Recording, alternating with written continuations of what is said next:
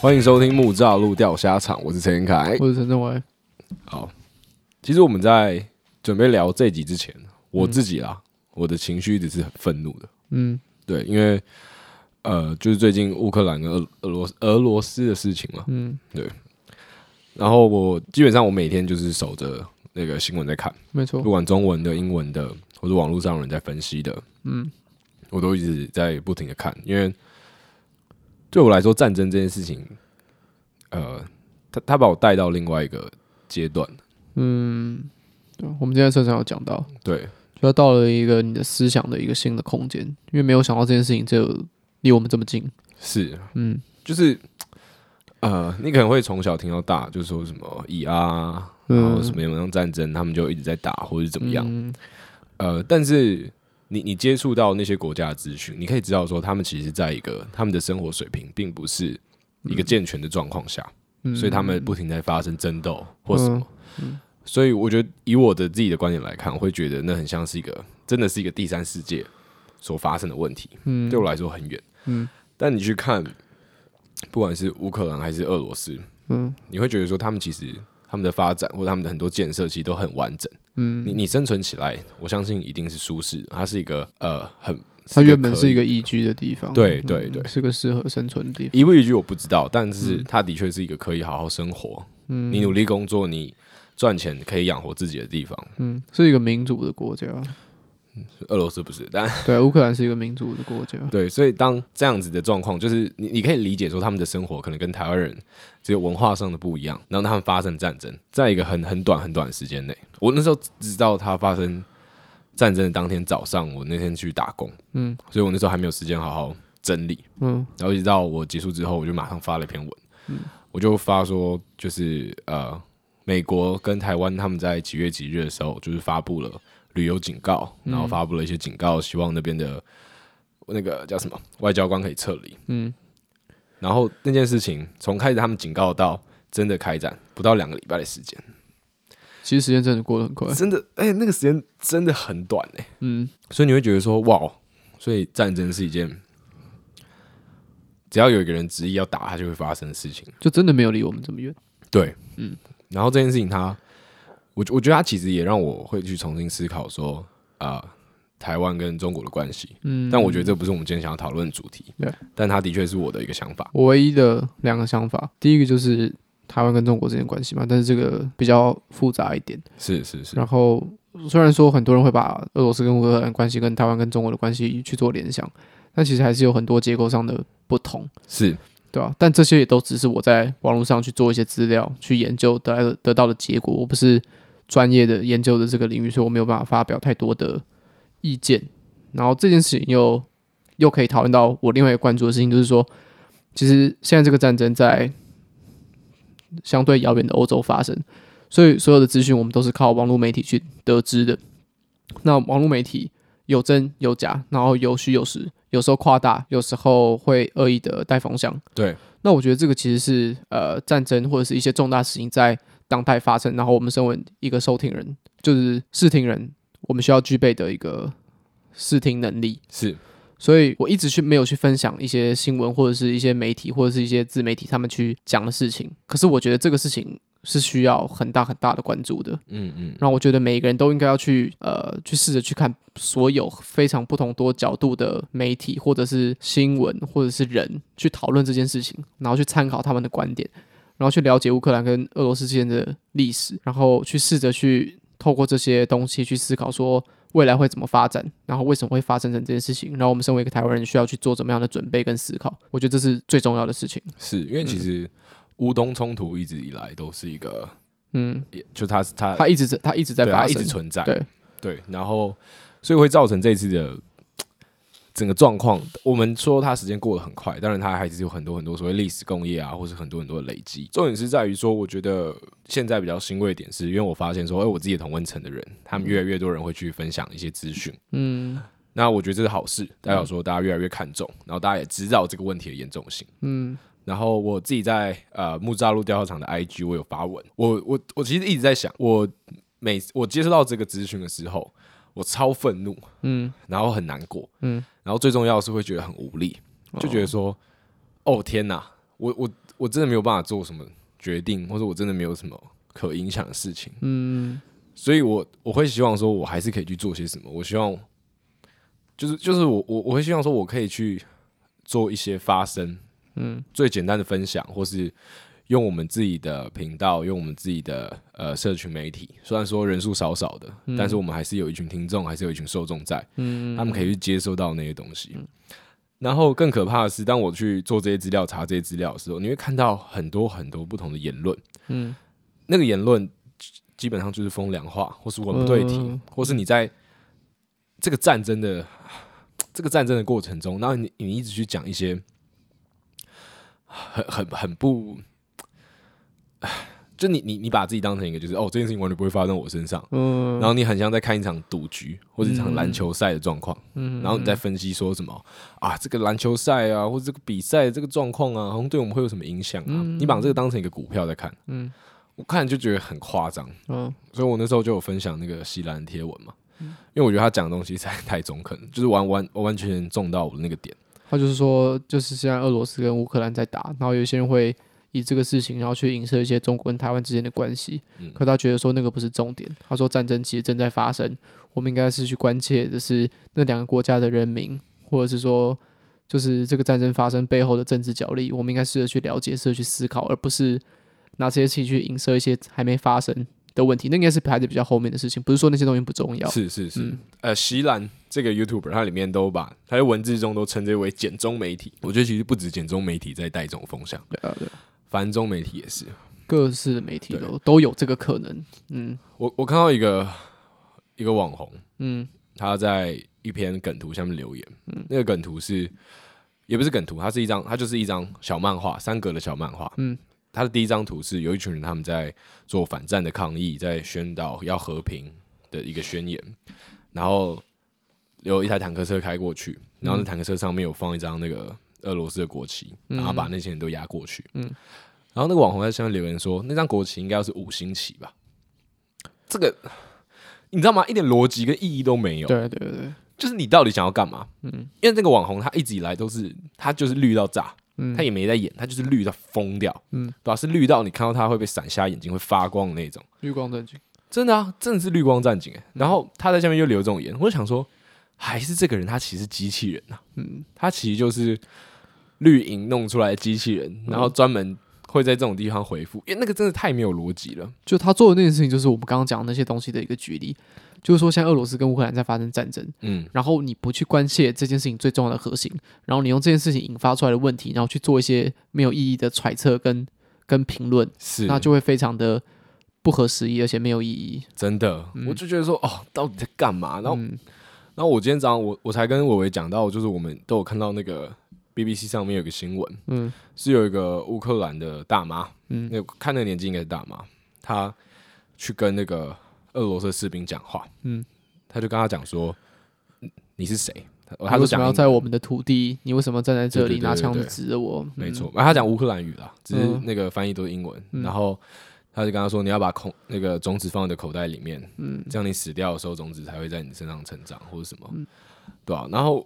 干那个超难过的、欸，而且重点是说，其实俄罗斯的那个士兵看起来也很无奈跟很痛苦。对，因为他一直跟他讲说，就是拜托尽力离开，我没有办法决定什么事情，嗯、而且我不希望这件事情就是那个大妈来找他讲话这件事情。他说他不希望，如果你再继续下去，会变成严重的一个结果。嗯，然后大妈就有点失控，他就说到底是怎么样严重结果？嗯、因为你可以看到那个大妈，她呈现出她是一个被侵略者的弱势。嗯，然后那个士兵他呈现出他是一个。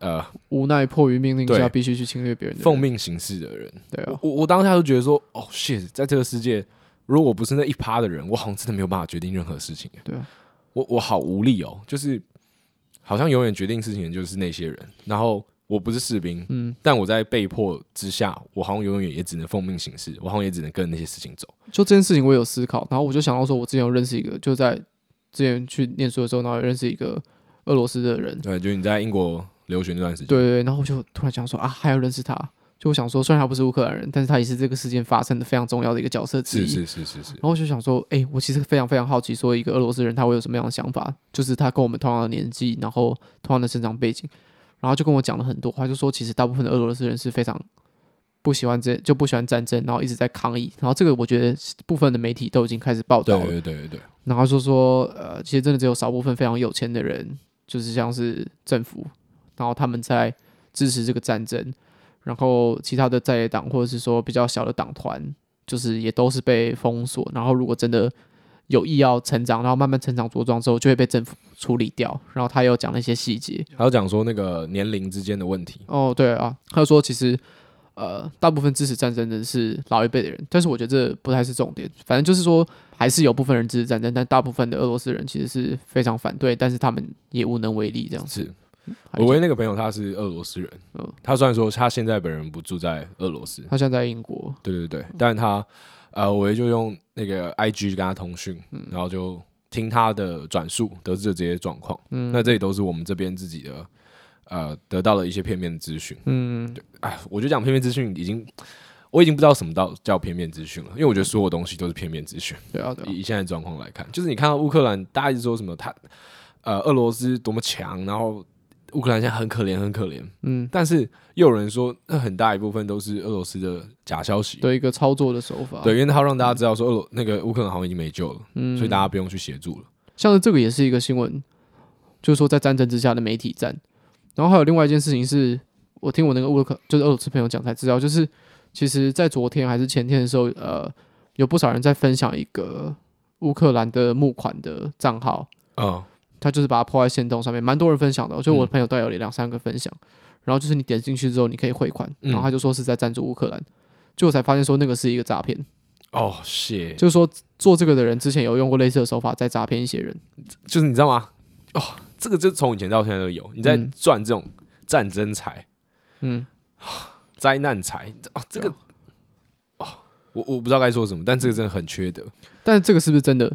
说实在。我也没有办法百分百分之百确信，对，但我相信一定会有这种事情。对我，我所以我才前面才讲说，就是拜托你多去看各式各样不同的媒体，嗯、然后去用这些资讯去去平衡，嗯，然后自己去思考，然后自己去了解说现在到底是怎么样的一个状况，对啊，然后不要完全相信任何一家媒体或者是任何一个人说出来的东西。嗯就自己思考是最重要的，我觉得。我觉得你要分享任何资讯，我觉得是好事。我认真觉得是好事，没错没错，因为你你可以分享给你同温层、你的朋友、你同学、你的同事、你的家人，让他们看到这些东西，让他们试着去了解这件事情。是，然后，但是你要有一个认知是，当你在做这些事情的时候，你要去呃更谨慎。嗯，对。像我我自己有点机车啦，就是我我我我知道转角国际。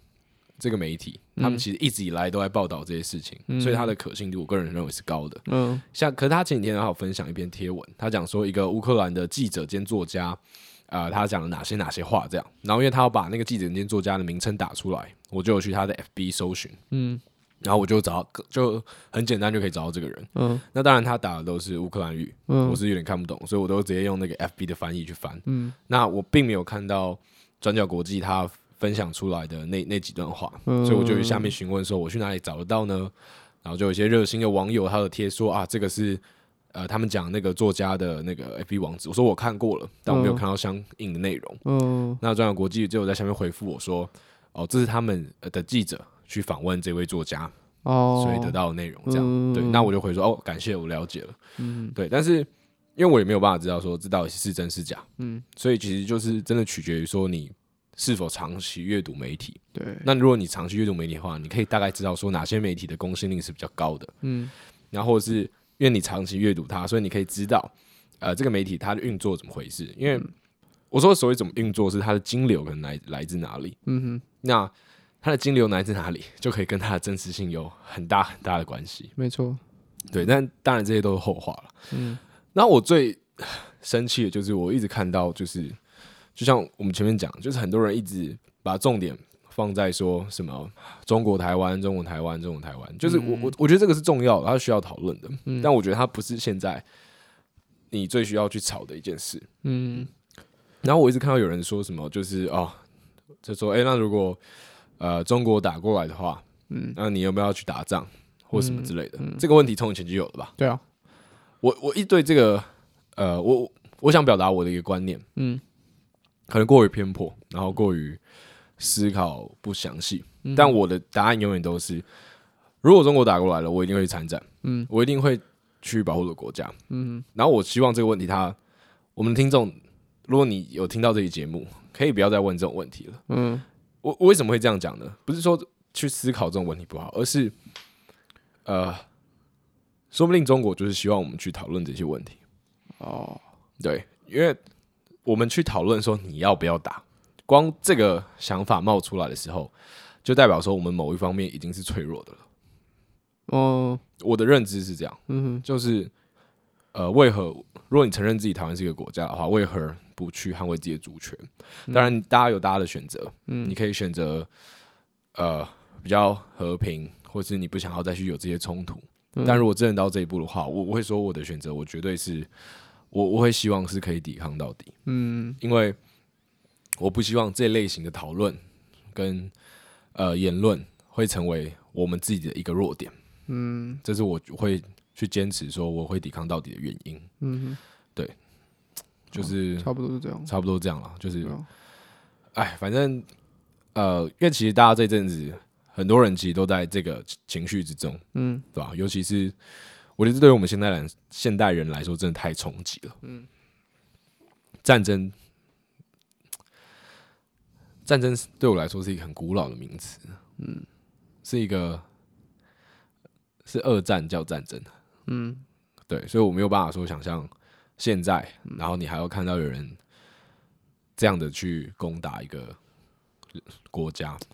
反正我觉得这次的战争，其实我们这样根本就，我觉得不构成一个讨论。是是是，就其实有更多政治的问题、经济上的问题。为什么北约不帮忙？为什么俄罗斯要打？为什么乌克兰要反抗？嗯其实各式各样问题都正在发生。嗯，那我觉得我啦，我没有这个实力去讨论这件事情。只是我希望贡献的是说，呃，我受到这个事件的影响，然后我我必须告诉大家说我非常难过，然后我很愤怒，然后第一希望大家多去关注这件事情，然后用不同的角度去思考。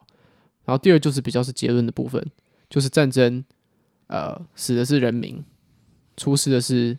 这个城市，然后为了达到的是一些政府高官的利益，就不讨论这个利益是好或者是坏，但怎么说，这都是非常少数人的决定，所以不管怎么看，这都是一个相对不公平的结果，而且会造成人的死伤跟城市的衰败，所以就是希望这个战争可以赶快结束。是，嗯，人命关天这句话，你越想会觉得他他永远他他是已经非常非常好的话，嗯，因为。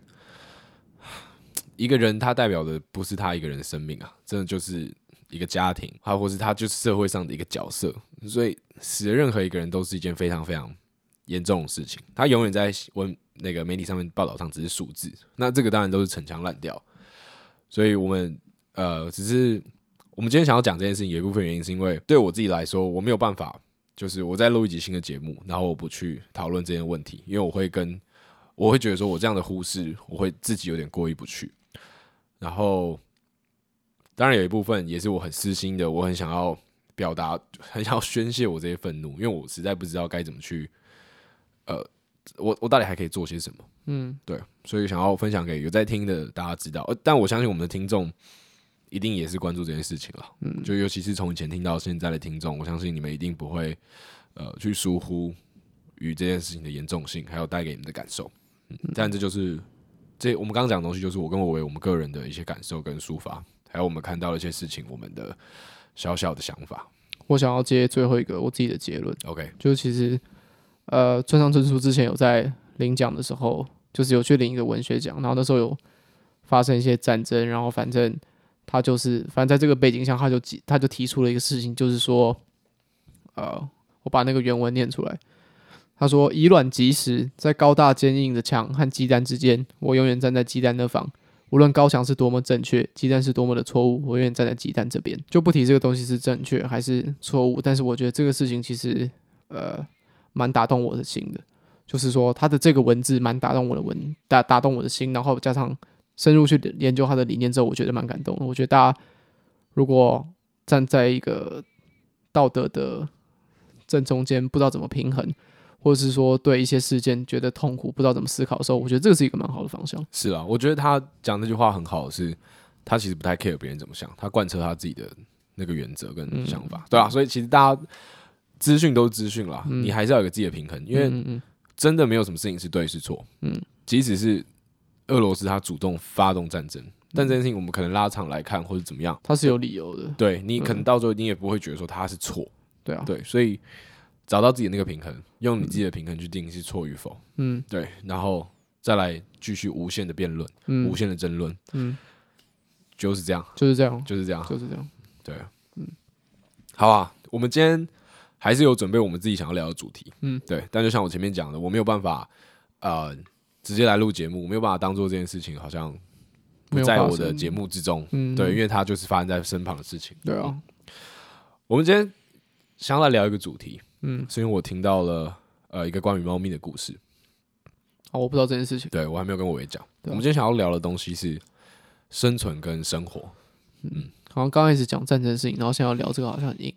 对，但是我觉得我们应该可以慢慢对啊转换一下，转换一下，或者是说，其实我们在聊的时候，maybe 可以带到。嗯嗯，生存跟生活，我问你第一次听到我讲这个东西的时候，你对这两个词的想法是什么？你觉得你自己在生存还是在生活？哦，这件事情我没有想太多。嗯，可是我想到一件事情，就是呃，我现在在念艺术大学嘛。我总归不管我要不要当艺术家，我未来的工作如果好一点的话，应该是会跟艺术有相关联的嘛。是是是是是。然后这就让我想到一件事情，就是我们学校有一个老师，好，我就把他名字讲出来了，他叫做苏慧宇，然后他是一个录像艺术的很厉害的艺术家，我非常喜欢他，很多人都喜欢他，然后他也有一定的地位，然后也在我们学校在我们系当老师这样子，然后他是瓜吉的好朋友。哦，酷。然后。瓜吉应该可以算是在一些 sense 或者是品味或者思考上是一个相当有水准的人吧。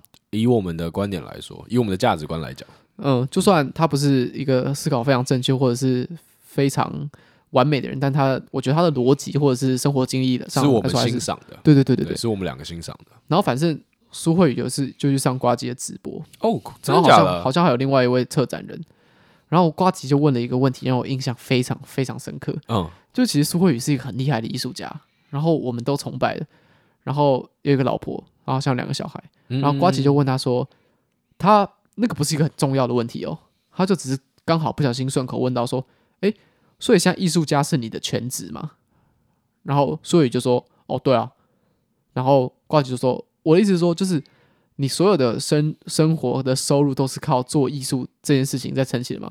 然后苏伟就说对，然后我才突然意识到说，哦，其实像有些人是觉得，就是还是觉得说艺术家是没有办法纯靠做艺术这件事情活着的。啊。这件事情让我觉得很有趣，因为我刚开始在高中的时候我没有想过这件事情，嗯嗯，可是我上了大学之后，我们很多老师都是这样子，然后有些人还过得还蛮好的，嗯，所以我就跳过了让我。用自己的很原始的脑袋去思考这件事情的那个年纪，嗯嗯，所以我一直都没有把这件事情当成一个很重要的议题来思考。哦，直到我发现说，诶，像瓜吉一个这样蛮厉害的人，他还是会对这种事情有一个质疑。嗯嗯嗯，我就你在讲生活跟生存的时候，我第一个想到的是这件事情。哦，因为你刚刚那样讲，因为我我我跟我维基本上，我们除了录节目的时候，我们平常私底下其实也一直在讨论跟聊天。嗯，对，所以伟维的那些。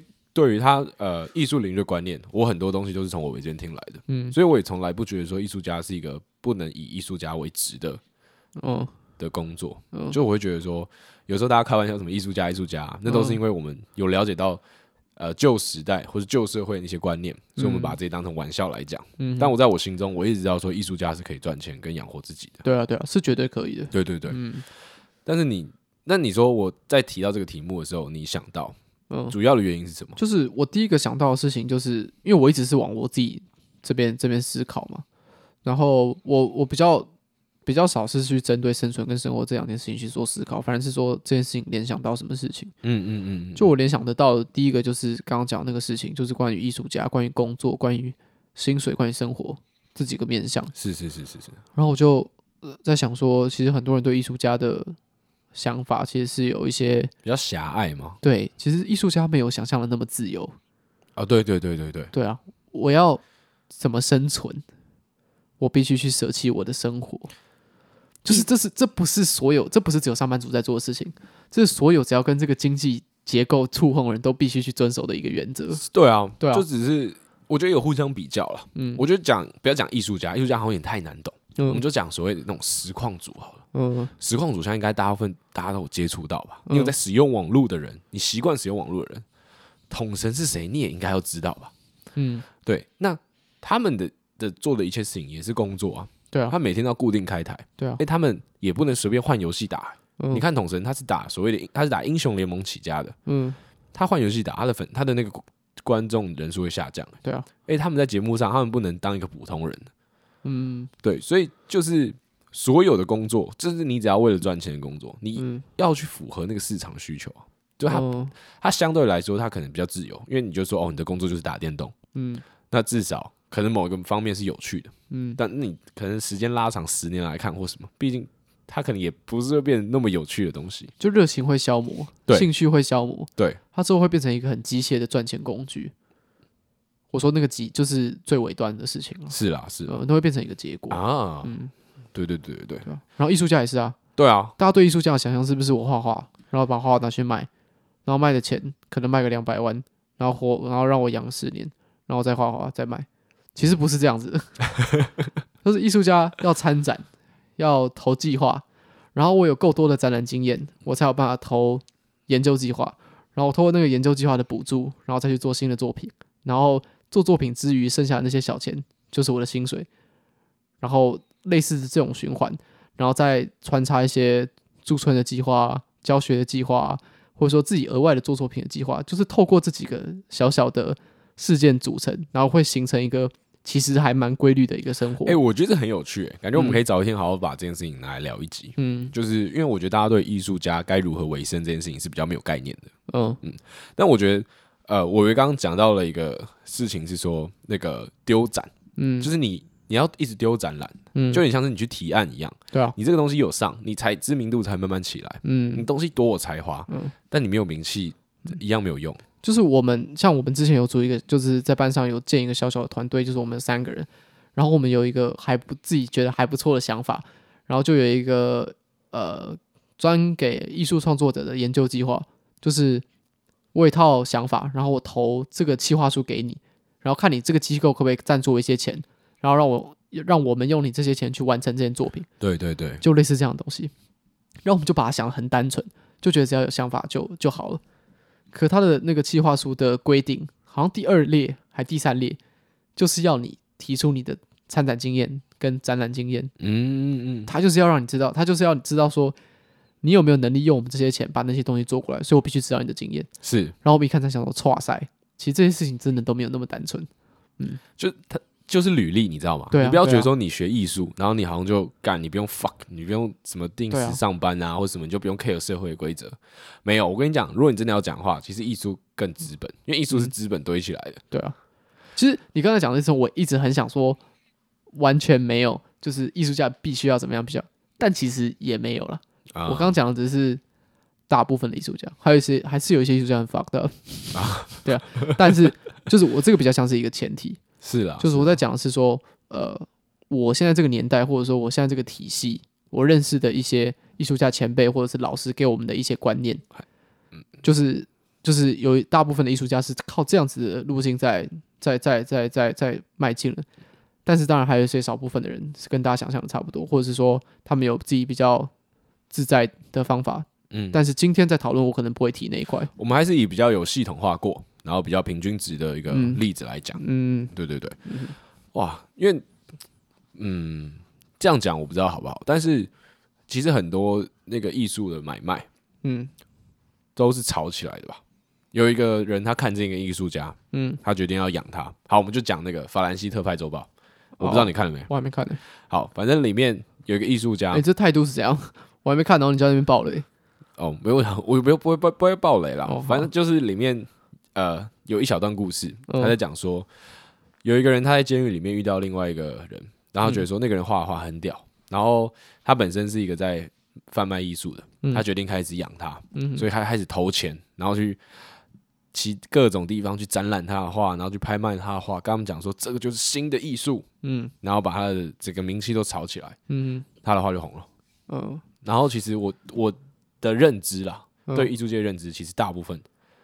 也都是这样，呃，我的认知下是我能说这个元素是一个不可否认的元素之一。是是是，就这个事件是艺术品可以以非常高价的价格卖出的元素之一，但是我觉得那绝对不会是全部。嗯、就是说，那个不止不是全部，那是可能只占个，它是一个手段，对，二十趴或者是三十趴。因为我觉得艺术拍卖这个这个市场实在是太复杂了。哦、然后再讲，再讲一次，就是我没有研究，嗯，就是以我自己的观察，就是。没有什么东西是为王的，就是内容一定有占一部分，嗯，炒作一定有占一部分，历史有占一部分，政治有占一部分，经济有占一部分，它是有很多不同的呃各式各样的元素，然后才堆砌成现在这个四不像的一个结果，嗯，所以大家才会说艺术我看不懂。哦，对，嗯，就不只是拍卖哦，我觉得当代艺术有很大的一部分也是这样子，嗯嗯，OK，好，我的我的见解，我的见解，我的见解，开始消毒，对对，好，反正。呃，我们还是回到主题了，就是我我刚刚讲到了，我说生存跟生活这件事情，我是听到一个猫咪的故事，嗯、然后才有反应。我问了我身边很多朋友，在录这之前，我至少问了五个以上的朋友，嗯、我问他说，生存跟生活，你觉得自己现在是在生存还是在生活？你好讨厌哦。没有，我就跟他说，我没有，我的前提是说，哦，我最近的主题啊，我节目的主题，我想要聊这个，哦、对，那我想聊生存跟生活，对，就是跟人家约喝酒，然后坐在那边都不讲话，然后说，哎、欸、哎、欸，你怎么？然后就说，你觉得你是在生存还是在生活？哦，你刚刚的节奏很像，反正我很闲，对，没错，我就以那个为为一个例子，对，然后我就问，那其实我觉得蛮开心的，因为大部分人都跟我说。哦，他觉得他自己在生活，因为他觉得他有目标，嗯、他觉得他喜欢他现在做的事情，嗯，所以他并不觉得他是在呃纯粹生存、纯粹活着而已，嗯。然后我就说，然后从这个回答可以知道，大部分人对于生活点是生活是你有有目标的，是非常的低的，可是你有热情，你有目标，嗯，你知道你自己在呃干什么，然后你是有干劲的，有带着活力的在呃努力的，怎么讲？在行走这个世界，嗯，那大家会觉得说这个生活，嗯，那生存这个词很像是，好，我只要吃饱喝足，有空气可以呼吸，活下去就好了，嗯，大部分人的认知都会是这样，那我觉得很合理，因为我第一次听到这两个词的时候，我的认知也差不多是这样。但为什么我说一个猫咪的故事呢？嗯，那个猫咪的故事是，有一只猫咪，它原本是一个非常非常亲人的猫咪，嗯，好，我们帮它取个名字好了，假如它叫吉利好了，嗯，那它是一个很亲人可爱的猫咪。然后它跟家里的其他猫咪互动也良好啊，也都会主动去找主人撒娇啊，会躺在主人身上啊。但是呢，今天吉利他的胃开始不好了，嗯，他的身体状况变得比较差了，嗯，他的性格开始转变，他开始离群所居，嗯，然后开始呃变得不与人亲近，因为他发现说他的身体状况很差，他没有办法好好的觅食，他没有办法好好的进食，所以他的整个警觉性提高，嗯，它会让让自己活下去。所以他会把他警戒心拉到最高，他不会随便的去触碰或者相信其他人。嗯，这个是一个生存的本能。哦，对，所以当我、嗯、我我今天想讲的生存，它其实是一种生呃你活着的一个本能。嗯，就你要怎么解释生存都可以，但我今天我想讲的是这这个方面的事情。哦，然后我觉得生活是我们每个人现在都在做的事。嗯，我 maybe 我礼拜一早上去上课。嗯，我礼拜二去打工，我礼拜三有自己的事情想做，我想去看电影或是什么。嗯，下个礼拜重新来一次。那如果你是一个已经出社会的人，嗯，一到五你可能就只要去上班，嗯，然后六日呃放松，或者你要精进自己，或者是呃不不管任何，然后你都活在这个过程里面，它日复一日，嗯，一直非疯狂的重复，你好像会慢慢的失去热情，然后会忘记自己的初衷。这听起来也是陈腔滥调，但他之所以陈腔滥调，是因为大家都在经历。对，嗯、你，你，你，你不要讲说出社会好了，你看你自己的高中生活。哦，不用，我现在也是。对，就你自己的就学生活，其实也很像这样。嗯，你都在生活，然后我们一直在不停的压抑自己的本能。嗯嗯。好，我们讲到本能好了。假如说我今天被一个人攻击，或者是被一个人。大声斥喝，我会感到害怕，会感到难过，会悲伤，我可能会想要逃走，我可能会想要哭，但是我没有办法这样做，嗯，因为这个社会大部分还是期许说你是一个正向的人，嗯，你是一个勇于面对的人，嗯，所以你不能逃跑，逃跑或是难过，或是表现出你的悲伤，好像是一件很弱的事情，对，很逊很弱的事情，是的。当然，现在慢慢在做改变，包括很多的一些书籍或是节目，他们都在讲说所谓的内向人格，嗯，内向成功人士或是敏感性人格。对对对对对，或是呃，哭并不是一件什么事情，或是表达悲伤不一定是坏事。嗯哼。但那些之所以会被讨论的原因，就是因为大部分人都还是觉得那些是比较一个弱势的行为。哦。对，所以我们的生存本能一直在被压抑，尤其是我们这个时代，我们在年纪比较小的时候，被迫接收到很疯狂的资讯，嗯，导致我们可能呃，在一个需要很冲撞，然后很愤怒的年纪。因为我们接触到了过多的资讯，然后我们会开始去怀疑，我们没有办法好好发现，在我们那个年纪的荷尔蒙给我们的那些冲撞或是愤怒。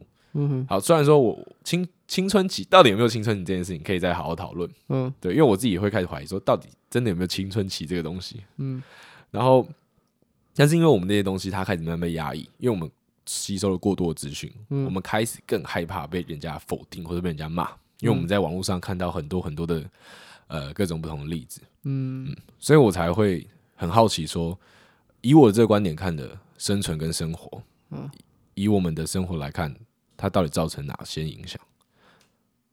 我的想法跟你蛮差蛮远的。哎呦，请说。就你刚刚讲了很多生活，我都觉得那个是一种生存。你说你觉得我刚刚讲了很多的生活，你都觉得是一种生存？嗯，就你刚刚是好像在讲说，有一些事情是透过。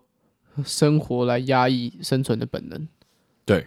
可是我觉得，其实，在那些压抑的过程，那就是一个生存的一个条件，就是一个生存的，就是在处理生存这件事情。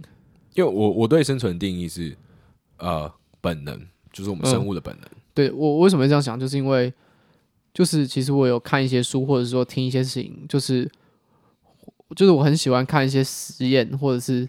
对人体心理或者是生理的一些实验，嗯，就他们会去，通常会去做的一件事情，就是说，他去看人类在这个当代去做的一些，就是有时候一些反应或者一些习惯，通常都可以追溯到一些很原始的行为。哦，是哦，讲个小故事，人为什么会懒惰这件事情，就是有一个记者到一个呃还没有开化、还没有文明化的一个部落里面去，然后反正他就在那边跟他们生活啊，然后那个部落被称作也是一个最会跑步的部落。然后他们会跑步的原因是因为他们要追羚羊。反正那个记者原本就有在运动的习惯，早上起床之后呢，他就去晨跑。然后晨跑跑一跑回来之后呢，那些人就是原住民就觉得 What the fuck，你到底在干嘛？就是为什么要浪费体力做这件事情？对，他就觉得说，你刚刚有在追什么东西吗？或者说你有被什么东西追吗？嗯，然后你为什么要去晨跑？因为这个事情，然后就演变出一些解实验，然后那个实验的结果就是说，其实人类在原始的时候是不会浪费自己的体力，而这个东西造就了懒惰这个结果。哦，所以我们需要危及到生存的时候，我们才会去消耗我们的体力。对，然后因为他们太长的时候会危及到生存，所以如果你有时间休息的话，你就必须要好好休息，这样子。啊，就类似这样子的一个结构，就是说，其实很多我们当代的一些行为是可以连接到原始的一些生存、生存的，呃，就是为了生存所建立的一些技技巧上面。嗯，所以我才觉得说，其实我们现在是不是有很多行为也可以归咎到原始，像是我为什么要社交？嗯，就是社交产生那么多的忧郁跟焦虑，那为什么我要社交？为什么要在乎别人的想法？因为你要社交才可以在这个我们这个文化下面。哎、欸，我先讲，就是我们今天讨论的这些观点都是。以我们的生活，嗯，那主要就是以台湾这个国家的文化去出发，然后我们自己的生存经验、生活经验，对对对对对，有这个前提之下，对对。然后为什么要受教育？为什么我们整天想着要进步之类的东西？对，对啊。可是这个东西你刚刚比较归在类在生活是，然后其实我会觉得那个蛮像生存的哦，所以我对我自己的现在的这个活着的一个状况，我觉得很像是我一直都在生存。嗯，就是我到了时代生存，但是我尽可能把生存过得像是在生活的样子。我觉得你刚刚讲的东西有说服我，欸，嗯，就是呃，我我之前有跟别人讨论过，说就是我会把事情，我最近啊，我会习惯说，把一件事情的结果往后看九十年，嗯，就是当我到了，也不是九十年，但当我到九十岁的时候，状况是怎么样？嗯，就假如说我今天当一个。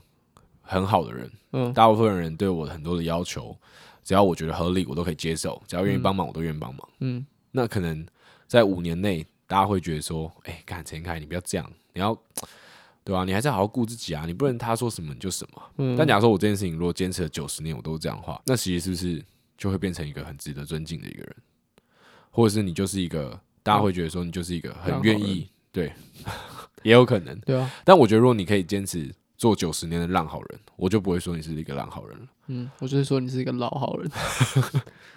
我觉得，我觉得我会对那个人有一个相对的的尊敬，所以我就在想说，就是呃，不管是生活还是生存，好了，嗯，我们很多事情都是在一个比较之下，我们才会去做那些，不管是进步啊，或是我们想要活下去啊，或是跟随本能啊，嗯，都是在这些状况，都是在一个比较的状况下。以我们这个时代啦，因为我们这个时代基本上，你只要不要太夸张，你是有点饿不死的。以台湾来说，是对台湾你。我我我觉得台湾算是一个真的比较难想象说有人是饿死的一个国家，嗯，所以我会觉得说我们很多的东西都建立在一个比较这件事情的情况下。但是到了年纪越来越大，我会开始觉得说，有时候你会在捷运站淡水捷运站好了，你会看到有些人在大吼，有些人很奇怪，行为举止很奇怪，他不在乎任何事情，他在火车上在捷运上，他可以直接坐在地板上，然后他会在捷运上大吼一堆，就是他觉得很不爽的事情或者怎么样，嗯。我就在想说，那些人是不是才是赢的那些人？因为他不在乎一切，所以他才是赢的那个人。我我觉得他不一定是赢的那个人，但我觉得他是一个，他是比我们在嗯，就他不受往，往一个方向进阶的一个人，就他不受限于那些事情。对，呃，我觉得讲赢。有点太笼统，但我觉得这是一个最好理解的词，嗯，就是说他那个行为跟那个状态了，不要讲这个人，因为那个人就人太复杂了。就是说他在那个行为跟状态，让我们去思考说，他其实，在那个状态的话，其实他是一个非常自由的人。对，对啊，因为他他不会受到任何的 约束跟拘束。嗯，那你当，当你不在意任何事情的时候，好像你就是。最最屌的那个，嗯，懂吗？就是所谓的当兵那种什么带退兄弟，嗯，因为你已经要退了，你根本不需要担心任何事情，所以你就是里面最大的，那将军都管不动你，对啊。然后在聊到生存跟生活这个词的时候，我就必须一定会一直带到自己的生命经验上面，就是我到底想要过怎么样的生活？对，我可以赚少少的钱，但是呃，我我可能好，假如说我每个月月薪两万三，然后我缴掉 maybe 一万二的房租，我一个月只是一万一生存。算穷吧，穷啊，对啊，嗯，但假如说我把那些钱扣掉，呃，什么生活啊，我刚讲 好自信，对，搞好你好像有钱一样，对啊，就是。相对啦，我觉得这是蛮贫穷的，嗯，对，就以台湾的平均收入的标准来看，是。对啊，然后就是假如说我就是过呃呃，我基本吃饭什么吃饱都还可以吃饱，但是我剩下的钱，我不是拿去买一些娱乐或者什么，而是我去买书，或者我喜欢看表演，我去看表演。嗯，然后我在 maybe 文化类的东西上，或是我喜欢的呃东西上，可以提升一些自我精神或者文化素养东西上，我去实践。嗯哼，我相信你呈现出来的气质，或是你自己也都不会觉得你是一个贫穷的人。嗯，对，我觉得贫穷好像有分相对贫穷跟贫穷。那哎、嗯，我们聊到这边好像感觉扯很远，但我觉得它其实这个东西跟我们现在这个时代的生存跟生活是绑在一起的。嗯，对，但是。我们刚刚讲那些所谓的就是相对贫穷，就你可以觉得说，哦，你这样吸收的很好，你你可以活得很好，这都建立在说，如果你只有自己一个人的身上。哦，对啊，对，如果你要负担一个家庭的话，嗯、那就是另外一回事了。那如果你生病了，对，嗯，就是你负担风险能力比较低啊，或者在外面撞到一台宾利 之类的，人生有各种意外正在发生。你你知道我为什么会想到这件事吗？嗯、因为呃，有一个中国的 YouTube 频道叫一条。嗯，他上面有分享了一个故事，是一个日本人，他月入九千台币。哦，我知道。对，然后去拔杂草来吃。对，就是，但是他大部分时间他都会泡在书店，书店里面，然后就一直在看书，嗯、然后就骑着脚踏车上下班。嗯，然后没有其他过多的生活娱乐或者什么，嗯、然后就赚这少少钱，住在便宜小小的公寓。嗯，也有可能是媒体呈现关系，但其实你在看他的谈吐啊，或是他的整个人的样貌，嗯。你一定不会觉得他是一个过得不快乐或者贫穷的人，就你不会跟我们原本呃狭义中想象的那种贫穷，就是我们狭义中想象的贫穷，不会跟那个人扯上关系，就不会在我们脑袋里面相连起来。对，嗯，我我看完那个影片之后，我就开始一直思考说，到底就是到底大家要的是什么，或者我自己到底要的是什么？嗯，你觉得你自己到底要的是什么？你活到现在，嗯。其实我我常常开玩笑，但是其实半认真的跟你讲说，其实我想要赚钱，嗯，我想要变得很有钱，嗯，可我后来发现，其实我想要的东西不用太有钱，嗯，就是我 我想要在山上有一间房子，这是这是真的。我想要山上有一间房子，然后跟我的家人住在一起，然后养很多的乌龟，就这样。哦，哎哎，很实际耶。对啊，其实我想要的只是这样，然后继续做我想要做的创作，然后我有呃额外的存款可以负担给我的家人，跟预备一些意外的发生，就这样这样就，然后可以出国旅游。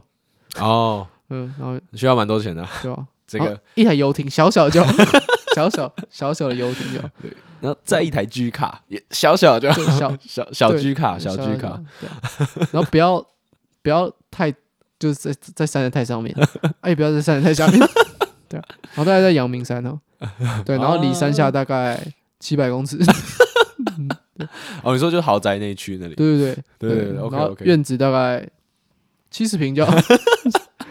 七十平就 啊，这样好像也还好了。我希望设计师是日本人或者是北欧的人啊，对吧？希望自己的家里是那种有没有，都是那种清水。对啊，我蛮喜欢黑胶唱片的。然后有一个视听室，好不好？对吧？还有一个瑜伽室，还有一个工作室，还有阳台、工作室、书房、工作室。嗯，对，书房。小朋友也要有自己的房间吧？对啊，对啊，一个游乐场，对对，还有一个放映室。对，大概大概就这样。梦想中的生活，对啊，动物我希望越多越好。可是我可能没有时间照顾，所以我希望找一两个人来帮我照顾动物。但是我可以跟他们玩这样子。OK OK OK，这个是最最好的方法。就就这样，就只是这样而已啊。对啊，有很对啊，这样很难吗？对啊，你看我一直在讲钱，在讲钱，在讲钱，但其实你看我们想要的真就只有这样而已。对啊，我这 Minecraft 都盖得出来。对啊，想想你需要的，你真的有有有有需要这么多钱吗？哎呀，是啦，好像也没有，嗯，对啊？不是很重要。然后我们今天这里到这边差不多了，没有了。我刚刚那个比较像我的人生的规划蓝图。哦，我先有这个，但其实这个就 OK 了。但是如果可以的话，就在这个，然后就在这个，对对对对。如果每个好像每个人都这样子，对啊，讲个屁话，我可以这样生活啊，很满足。但如果我可以再有一艘游艇的话。如果这样子的话，就住那里；如果这样子的话，嗯、就可以住更好的那里。嗯、啊，我觉得除了刚刚一条讲到那个例子啊，嗯，就还有游牧人生了。啊、嗯，我觉得游牧人生，很多人骂说他，我觉得他他呈现了太多就是过度美好的观点。哎、我我承认，嗯，就他很多地方的确看起来过度简化或是美好，嗯，但我觉得那不是那部电影的重点，嗯、因为那部电影他的确有呈现出他呃生活受困的地方，嗯哼，对，只是他的篇幅面那么大嘛。因为如果他篇幅真的很大的话，那部片看起来会非常非常的累。嗯，对。但那部片的的目的，我觉得应该不是要这样。就你那个是剧情片嘛？那当然还需要叙事手法。是。然后其实有一个纪录片叫《山河大神》哦，《山河大神》是在讲中国，就是深圳吧。深圳附近有一个地方叫做山河，然后很多人因为杭州，哎，深圳是在杭州吗？啊，我好，反正就是中国东东南方的那个地方，然后就是最近经济大崛起，好像是因为经济出口的一些关系，然后反正就经济大崛起是没错，对，然后就有很多劳工就是去那边工作，可是慢慢已经不太需要这些劳工了，嗯，所以这些劳工就是很大量的集中在那边，但其实都没有工作啊，然后他们的生活很大一部分，他们就称这些人叫做三河大神，然后三河大神的，你讲一下那是哪几个字好了？三是一二三的三，嗯，和是和平的和。然后大神就是大神的大神，你说 Big God，Big God 对，然后反正他们的生活就是，他们有一种工作叫做日结，就是当日结清，嗯，就是我去做一些劳工，然后你当日就给我钱，然后里面很多的山河大神都是说，呃，我今天去看日结有什么东西，然后我可能赚个一千两百块，或者是说两千五百块台币，台币，台币，然后他们就看用这些钱可以过几天，然后他们有一些很小的旅馆，就是只要非常便宜的钱就可以去住。然后可能就是一个大的空间，或者是一个大的地铺，然后很多人都睡在那里。嗯，不然的话就去网咖打打电动，啊、然后呢就是尽可能把这些钱在网咖，然后赌博啊，然后小旅馆，然后把它花掉，然后花掉之后再去找日结的工作。呃，我嗯嗯，贫穷这件事情在每个国家一定都有。嗯嗯，但是像你刚刚讲到那个，算是一个全世界贫穷的通病。嗯嗯。我可能很很穷，嗯、我不能就是缴一些我的保险费，我的医疗保险费，嗯，但是我可能愿意每个月花多少钱去订阅第四台，嗯，因为我要补足一些对我来说的缺憾，嗯，那那个就是一个无限的轮回的开始，所以他们就说日结这种工作就像毒品一样，嗯，你真的轮进去之后你就出不来了。你知道，其实这个日结跟台湾的游民很像。我知道，我知道游民的一些就是呃一些中心或者什么，他会提供他们这样的工作机会。呃，我不知道是不是中心啦，但我、嗯、我当然也不了解，我都是看一些影片，像是台科剧场啊，嗯、然后或是沙鹿，他们都有去看，我都有听过他们的那些故事，然后他们就讲说，其实就是大概每天凌晨的时候，就有些地方还是需要一些劳力活，然后我们就会去找啊游民，然后我们就会很早很早的时候就去做那些工作，嗯，然后也是那种日结的，嗯，然后他就回来，然后用那些钱继续生活，嗯嗯，就很像你讲那个三和大神，哎、欸，这个东西我第一次听到、欸，哎，蛮有趣的，对啊。你说那个部纪录片叫什么？好像就叫《山河大神》吧，是日本拍的。嗯，所以这样的大神是他们当地称的是哎日本人用的，我不太确定。反正他们就是称这样子的角色叫做山河大神。嗯，然后就是有很多人就是看着杭州或者是看着深圳有好很多的工作机会，然后就去那边发展，然后就是其实都找不太到工作，然后最后就沦为山河大神这样。嗯，因为那些所谓都是一线城市啦。对啊，对啊，所以刚开始开发的时候，一定会需要很多很多的劳力。嗯，其实不知道对那些人来说，他们会觉得自己在生活还是在生存。我觉得这就是一件蛮有趣的事情。对啊，就是你看，这就是我们刚刚讲到，就是你真的要找到自己那个平衡。他们搞到觉得这样是一种很舒服的生活方式。也许啊，如果你不去乱想，或者是说你对这些生活很满足，他们觉得这是一种生活，我觉得很舒服。可像我，经济有我，生活舒适，有一张他妈的双人床，嗯，可是我觉得我在生存。对。嗯，就是这样。可是你要说我很说我很呃，不，真的不知足吗？不知足吗？我自己对我自己的心态理解，我也不觉得这个叫不知足。是，嗯，仇仇富这个概念，我觉得它只会越来越严重，因为那个贫富差距越来越大。嗯、呃，但是我就以这个我的想法来讲好了，就是真的是每个阶段的，就是每个经济状况，它都会有一个。比较心态嘛，对，然后会有一个一些，我就讲不同的困扰有点怪，比较像是，就像我刚刚讲的贫穷跟相对贫穷的状况，嗯，对我 maybe 我赚钱比较少，我觉得只有相对贫穷，你觉得只有相对贫穷？啊？好像是啊，对。啊，贫穷在世界卫生组织或者是联合国 有一个一定的标准，但我觉得那都叫做相对贫穷。好，我就举个例好了，好，假如说以我们台湾的农民好了，嗯，他可能会，他就觉得说，哦，他自己去。下田去种东西啊，或者去收获，他不会觉得说他是一个贫穷农民。但如果你把这个东西搬到美国去呢，他会觉得说，如果他们有大型的机具，嗯，他需要自己下田去采收，他就会觉得他是一个贫穷的人。反正资本主义就是建构在数字上面，那些虚拟的数字上面，嗯，然后这个东西是来评断贫穷跟富裕的标准，就是用一个虚拟的东西去评穷，对，去评断。所以单靠这件事情就可以知道说，只有相对贫穷。哦，好像是哎、欸，我觉得你这样蛮说服我的，嗯、好像真的只有相对又要打预防针，我自己觉得对我们自己觉得了、嗯，一个不是跟商业或经济相关或者是社会相关的，对对对对，一个微薄的一个想法，嗯嗯，但其实这件事情我一直都在想，就只有就我觉得很多东西都只有相对的，没有绝对，因为其实世界上一直在那个联合国所谓的。呃，SDGs，SDGs 嘛，嗯，还有十八项的和平的一个目标，嗯，那里面当然就是有什么温饱啊、疾病啊、医疗啊、健康啊、心理、身体健康，然后什么水资源啊，就是环境这些也有，然后就是还有呃，哎，有没有对抗贫穷啊？有，有对抗贫穷，对抗贫穷，嗯，干，你对抗到底是什么？如果就像我们讲的都是相对贫穷的话，你对抗到底是什么？就是你把好，我我现在规定一个数字好了，嗯，每我举例，每个人每个月一定要赚超过一百块台币，嗯，你只要赚过超过一百块台币，你就是不是贫穷那个人，嗯，这超不合逻辑的，对啊，这真的超不合逻辑的，嗯，就是假如有人可以，就是好，全现在全世界人他都已经赚超过一百块台币了，嗯，一定有人是赚一亿台币的啊。嗯，就是这样啊。那他贫不贫穷？这是一个问题啊。但是我觉得这个事情真的太复杂了。嗯，我觉得我还没有办法在现在再回答。也是也是，突然他想到了，就我就想说，大家说要对抗贫穷，但对抗到底是什么？哦，因为像你说，呃，对抗就是环境的变迁啊，或者你要保护地球，好像有个蛮明确的目标嘛。你节能减碳，蛮明确的目标跟蛮明确的方法标准啊哦，对，蛮明确标准，因为你看。呃，像去年疫情的时候，嗯、就是全世界那个环境状况变好嘛，嗯，那是有目共睹的事情，嗯，但是贫穷要怎么有目共睹啊？对啊，但嗯，我有一个比较婉转的说法嗯。的想法，就是说，他那个十七个或十八个项目单对对抗贫穷这件事情，其实是感觉拿单凑出来讲好像不合理。哦，所以是十八个要贫穷会造成环境的问题，会造成心理的问题，会造成生理的问题。其实这些问题他都有在其他的另外几个标准里面去去去提到。嗯，那我觉得你以这十七个目标、十七个、十八个目标一起迈进的话，我觉得那个结果会蛮均匀的。哦，了解。对啊，如果他用这样子来讲的话，我就觉得设立这个标准其实蛮好的。哦，你讲这个很公很公道哎。对啊，因为我觉得。